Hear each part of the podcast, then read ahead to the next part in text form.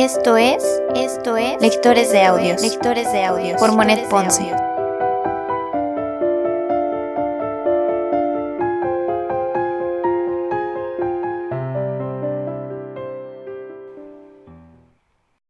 Hola, ¿qué tal? Bienvenidos a Lectores de Audios. Soy Monet Ponce.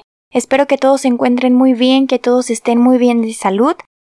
Antes de dejarlos con las dos siguientes cartas que pues tocan el día de hoy, quería pasar a dejarles un comercial de influencer para recordarles que tenemos el Instagram del podcast que es arroba lectoresdeaudios.podcast en donde estamos subiendo algunas cápsulas informativas acerca de los episodios que hemos tenido anteriormente en el podcast. Entonces, si les interesa o si les gusta, nos pueden seguir por ahí. Y también recuerden que está la opción que ustedes pueden enviarme algunas sugerencias, recomendaciones, comentarios o si quieren que leamos algunas cosas en específico, no sé, algunos poemas o algún capítulo de un libro, lo pueden hacer, me pueden enviar un correo a la siguiente dirección que es lectoresdeaudios.podcast.gmail.com. Por ahí algunas personas ya me han enviado algunas sugerencias que quieren que leamos sobre algunos poemas.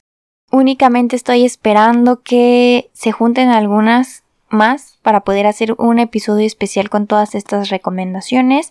Y nada, eso sería todo. Espero que les esté gustando mucho el libro. Les pido de nuevo que me tengan mucha paciencia porque estoy aprendiendo. Mi francés no es muy bueno, entonces espero que a Rebeca Alférez no le estén sangrando los oídos con mi pronunciación, pero le estoy echando muchas ganas y lo estoy haciendo con mucho cariño. Espero de verdad que todos estén muy bien, que todos estén a salvo en sus casas. Les mando un abrazo muy fuerte y la mejor de las vibras.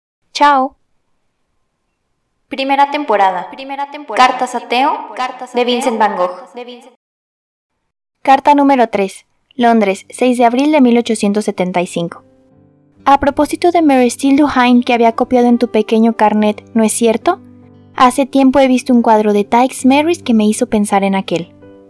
Una antigua población de Holanda, con hileras de casas de un rojo oscuro, con aleros escalonados, techos grises y puertas blancas o amarillas, vanos y cornisas, canales con barcos y un gran puente levadizo debajo del cual se ve una chalana con un hombre en el timón, y la pequeña casa del guardián del puente al que se distingue a través de la ventana en su pequeño escritorio.